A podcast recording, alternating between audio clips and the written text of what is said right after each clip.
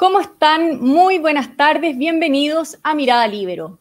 Ayer Perú decretó estado de emergencia en siete regiones fronterizas, una medida que toca a nuestro país, puesto que hace dos semanas casi decenas de migrantes, la mayoría venezolanos, se encuentran varados en la frontera norte sin poder entrar a ese país. Y queremos abordar con el senador por la región de Arica y Parinacota, José Miguel Insulza, este tema Además, es ex canciller, canciller, ex secretario general de la OEA y columnista de El Libero. Senador, buenas tardes, ¿cómo está? Me confundí un poquito ahí al decir todo. Muy buenas tardes, Pía, está muy bien, no se preocupe, todo muy bien.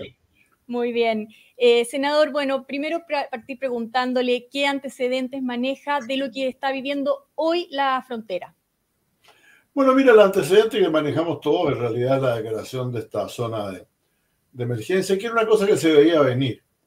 Nosotros en realidad eh, pusimos una, una regla que, que, impide pasar la frontera eh, para, para, para, ir a, para, para, para, venir de Perú a Chile o de cualquier lugar a Chile y sin, sin documentos y sin, de manera ilegal.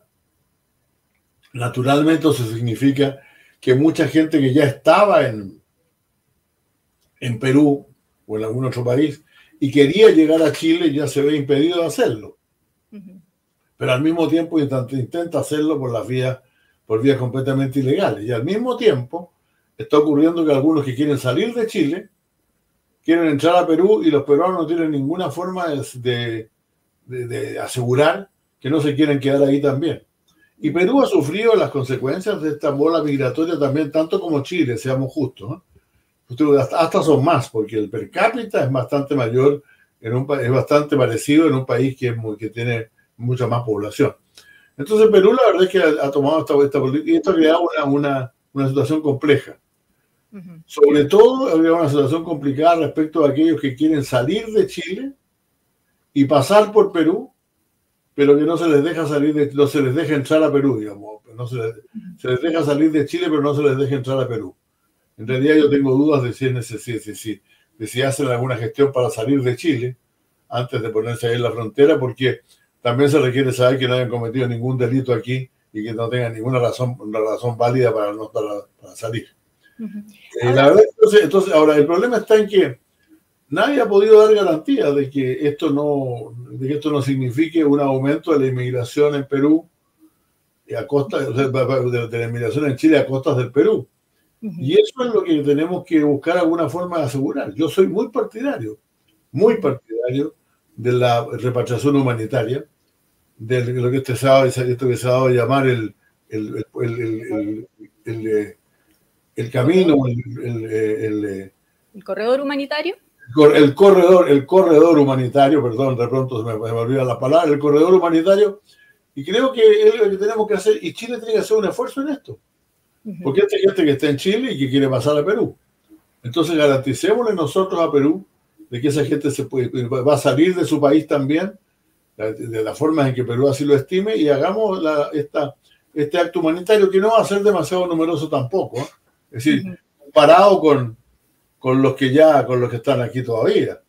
Si en Chile nosotros tenemos 1.300.000 inmigrantes nuevos, de los cuales un 75% es venezolano. Entonces ahí me dicen que 4.000 venezolanos o 2.000 venezolanos se quieren volver a Venezuela. Enhorabuena, les deseamos lo mejor. No se les va, si quieren volver a Chile, no se les va a cuestionar, no se les va a cuestionar, eso está en la ley. Si quieren, se hacen los trámites y, tienen derecho a entrar, pero nunca se les va a echar en cara, por así decirlo, echar en cara legalmente, no sé si, se me entiende, echar en cara legalmente el que hayan estado ilegalmente en Chile, que hayan estado, que hayan estado sin permiso en Chile. Eso está en la ley y lo vamos a respetar. Por lo tanto, eso es lo que estamos esperando. Ahora, yo quiero llamar la atención. Yo estuve hace, hace una semana y media en ese lugar, en el lugar de donde están pasando las cosas ahora, en, el, en, la frontera entre Chile y Perú, entre el hito 1 y el hito 9. Eso fue lo que yo vi, lo que recorrí. Ya. Es un lugar sumamente inhóspito. O sea, no es que vayan a armar un ranchito ahí, no se va a armar un ranchito ahí para vivir. No, no, no es ese, no es el punto. Lo que está pasando es que en este lugar inhóspito hay gente que no, no sabe para dónde ir.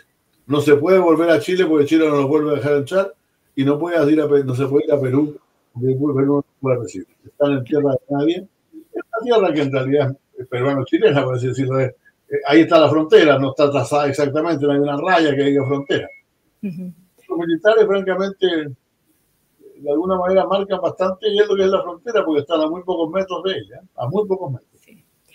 Senador, vamos por parte, porque hay mucha información que me está entregando con su respuesta. Lo primero es preguntarle si cuando usted dice que esto se veía venir, se veía venir esta situación eh, concreta, esta crisis particular, y eh, por qué se veía venir, eh, en cuánto podría haber afectado las medidas que tomó Chile con respecto a la militarización de la frontera o a medidas más fuertes contra los inmigrantes ilegales.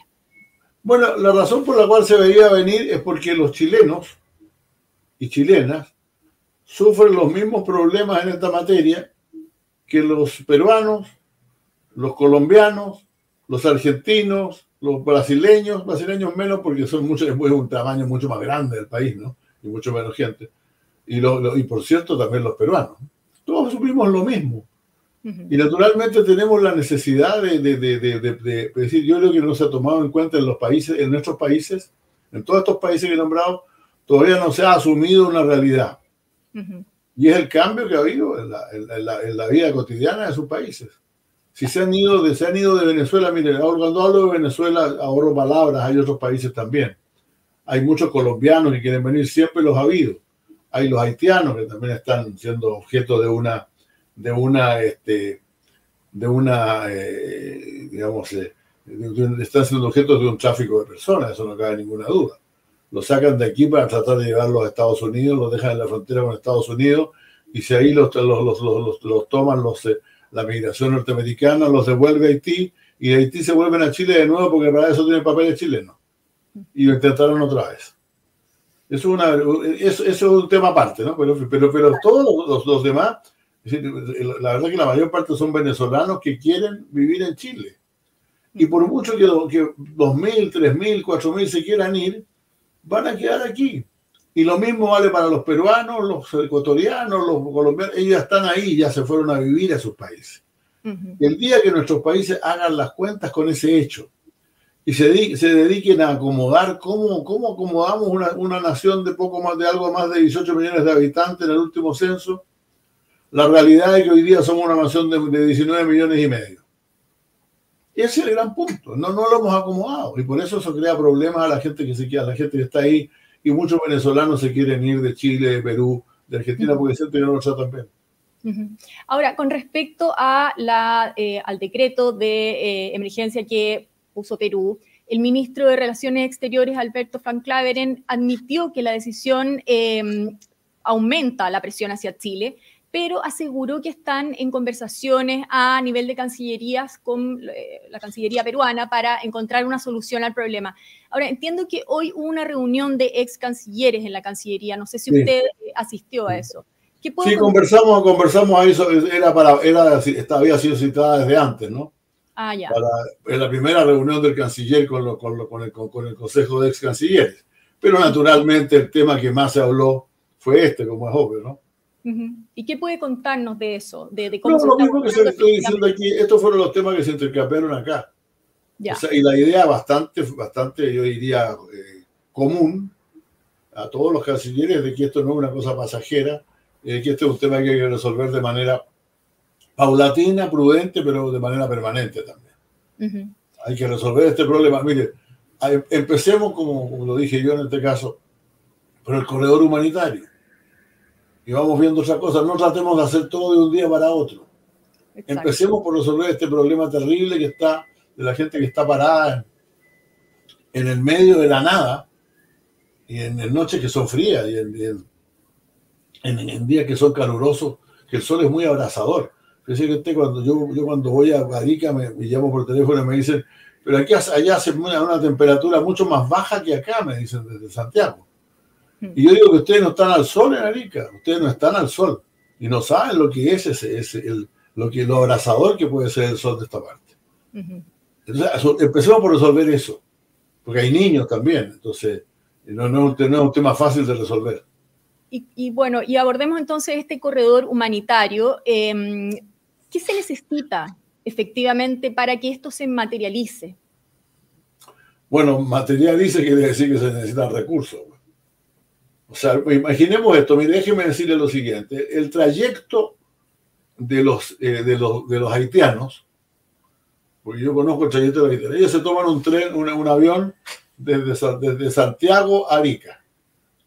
En Arica pasaban la frontera, digamos, pasaban la frontera, y de ahí en camiones o en vehículos, o en, el que tenía más dinero probablemente lo haría por, por, por avión, pero porque, porque estaba dentro de se iban a la frontera, a la frontera norte de, de Colombia. De ahí cruzan esto que salió en la televisión con tanta violencia, el tapón del Darién. El tapón del Darién es la selva impenetrable. Es lo que queda de lo que era la zona de Panamá antes de que se abriera el canal. francamente era terrible. Y sigue siendo terrible. Pasar por ahí es una cosa tremenda. Tremenda. Pero pasa, porque tienen, quieren pasar, tienen que pasar. Otros pasarán en barco también lo mismo. Habrá quien tenga más plata para hacer el trayecto, ¿no? Y de ahí se los llevan en aviones a la frontera del estado de, Coahuila, en, México, desde donde tratan de meter los Estados Unidos, pues. Esos son los haitianos. Bueno, para los venezolanos valdría más o menos lo mismo, pero no con la diferencia que llegaría de Colombia, tendrían que pasar directamente a Venezuela y no tendrían que pasar ni el tapón del Darién, del Darién ni nada más que se requiere vehículos. Vehículos. Alguien tiene que pagar los vehículos y los choferes para que los lleven allá. Y eso es mucho dinero, sí, pero mucho menos de lo que sería hacerlo en avión. Pues. En avión sería una fortuna. O sea, es un problema de recursos y no de voluntad. es un problema de voluntad y de recursos, perdón. Vamos a imaginar que lo hacemos nosotros. Yo no digo que tenemos que hacerlo nosotros, creo que deberíamos hacerlo en medias, por así decirlo, en, en conjunto. Pero lo hacemos nosotros, el, gobierno peruano igual tiene que darle el salvoconducto para que puedan pasar esos buses. Porque están, están, transitando por. La idea aquí concreta es que puedan transitar por territorio, por territorio peruano sin que eso signifique que están entrando a Perú. Y si eso se pudiera hacer de manera más permanente, sería una solución para los problemas de expulsión, de gente que tiene que irse de todas maneras, porque el gobierno venezolano no está dejando que aterricen aviones en la, en la, para este tipo de, envíos. En cambio, si se, van en, si se van en buses y llegan hasta la frontera de su propio país, naturalmente. Y esto vale, como digo, para colombianos y venezolanos, que son la gran mayoría de los que están. No para haitianos, porque ellos andan en busca de otra cosa. Y entonces estas eh, conversaciones que está llevando el gobierno con el gobierno peruano, ¿se han extendido a otros países? Yo no lo sé, francamente, no, no lo sé. No, no, no, no, no, no elaboramos mucho con el canciller. No nos pareció prudente a la mayoría empezar a pedir detalles para que se difundan los detalles. Y también... Eh, si se resuelve el problema mañana, yo voy a ser muy feliz, pero no tengo ningún dato que me permita afirmar o negar que se va a resolver mañana. Y también referido al eh, corredor humanitario, usted que fue secretario general de la OEA, ¿debiera tomar algún rol este organismo u otro en nosotros, nosotros trabajábamos en estos temas, trabajábamos en estos temas generalmente con, ACNUR y también con la Organización Internacional de Migraciones, que son algo distintas, me explico. La ACNUR es, de la, es propiamente de la, la, la Agencia de Naciones Unidas para Refugiados, es de desde Naciones Unidas. La Organización Internacional de Migraciones nació después de la guerra, después de la, del fin de la Segunda Guerra Mundial, para mucha gente que quería abandonar los países del campo socialista, la Unión Soviética y otros, ¿no? Eso, eso fue su origen, pero hoy día es un organismo más de migración y ya está asociado bastante con ACNUR y trabajan en conjunto dentro de Naciones Unidas. ¿no? Entonces, eh, eh, eh, esos dos organismos, claro que podrían ayudar mucho. Yo he visto lo que hace, por ejemplo, en la frontera entre Ecuador y Colombia. Estas son cosas, mire, mira, esto, el tamaño de esto es realmente impresionante, ¿no? De lo que ha pasado. Pero el tema migratorio está con nosotros hace mucho tiempo y en la frontera con Ecuador también hay una cantidad enorme de colombianos, pues. Y había que atenderlo y sacarlo. Entonces, y, en eso, a eso se dedica el ACNUR. Cuando, yo cuando nosotros trabajábamos en, esta, en este lugar, que no recuerdo exactamente el nombre, que es el nombre, Ahí trabajaba sobre todo eh, la OIM y la Organización Israelita de, Refugiados, que también ayudaba mucho. Había una ayuda importante del gobierno de Israel en ese caso, para, para mantenerlos, para permitir que vivieran ahí y que no se expandieran hacia el sur y llegaran a, otras partes de Ecuador y cosas por el estilo. Ahora, usted en un comienzo eh, comentaba justamente de eh, que es un lugar inhóspito, la frontera, donde no se pueden establecer ranchos, como decía. Ahora, el alcalde de Arica expresó, eso sí, su temor de que en la frontera se instale una especie de campamento y que esos campamentos puedan ir creciendo hacia Arica, como sí ocurrió en algún minuto que eh, durante la pandemia hubo una, casi creo que 6.000 eh, inmigrantes varados ahí, eh, con todos los problemas que eso puede generar. ¿Cuánto tiempo puede resistir esta situación? No, es verdad lo que usted dice, Pia. O sea, si esta gente está en Chile, porque ellos están en Chile y tratan de pasar a Perú, ¿no? Claro. Y naturalmente, eh, entonces están ahí, en el territorio chileno. Cualquiera puede llegar por y puede llegar gente a ayudarlos y poner carpas y hacer otra serie de cosas y armar algún campamento, por cierto. Eso puede ocurrir. Hay zonas de, hay zonas de, de, Arica que eran, eran muy inhóspitas hasta que fueron repobladas irregularmente por mucha gente, ¿no? Entonces eso puede pasar naturalmente, no queremos que pasen. Porque, porque esto, estos, estos inmigrantes que parece que se, digamos, si tendrías que tipificarlo, son en su mayoría venezolanos que vinieron a Chile y ahora se quieren ir, de pronto cambian de opinión y se quedan ahí en algún lugar de la frontera. Pues. Porque ellos pueden retroceder, por cierto que pueden retroceder. Y no creo que tengamos mucha capacidad para, hacer, para hacerlo retroceder para, para, evitar, que, para, para, evitar que retroceda. Entonces pueden armar conjuntos de carpas, etcétera. Por lo tanto, el temor del alcalde Espíndola es plenamente justificado, plenamente justificado. Y bueno, y en una columna que usted escribió hace unos días en el Libro, usted plantea que las medidas represivas para controlar la migración irregular eh, son favorecidas por, por, las altas mayorías, por las personas, mm. pero dice que por lo general son poco efectivas. ¿Qué medidas debiera entonces tomar el gobierno para hacer frente de una vez a la migración irregular? Además de la con los demás gobiernos, claro. Yo hablaba de medidas que, si usted se encuentra con gente, gente además que se supone que sabe de estas cosas. A mí en alguna ocasión un subsecretario de, de, gobiernos anteriores, no del actual gobierno, me dijo, ¿y por qué no van a agarrar un avión, lo suben a esta gente allá y la van a dejar a Caracas? Eso es completamente imposible, pues. no lo deja pasar la frontera. La frontera aérea no la va a pasar si no tiene permiso. Entonces, ese tipo de cuestiones que algunos pregonan, algunos las dicen, echémoslos a todos, que se vayan todos, empujémoslos para afuera, ¿para dónde? Hay otros no los quieren tampoco. Entonces, eso es cuando yo veía realmente que mucha gente, ahora, ¿qué cosas se pueden hacer? ¿Qué cosas se podrían hacer? Bueno, el corredor humanitario es una de ellas, y la otra es ya ser un poquito más ambicioso y ver qué podemos hacer como latinoamericanos con este problema para repartir las, las cargas relativamente, de manera relativamente igualitaria y para ayudarnos unos con otros. Por ejemplo, yo creo que en conjunto, en conjunto, chilenos, argentinos, brasileños, colombianos, peruanos y ecuatorianos, podríamos tener un diálogo con el gobierno de Venezuela para que fije las condiciones en las cuales permitiría volver a algunas personas, a un número de personas.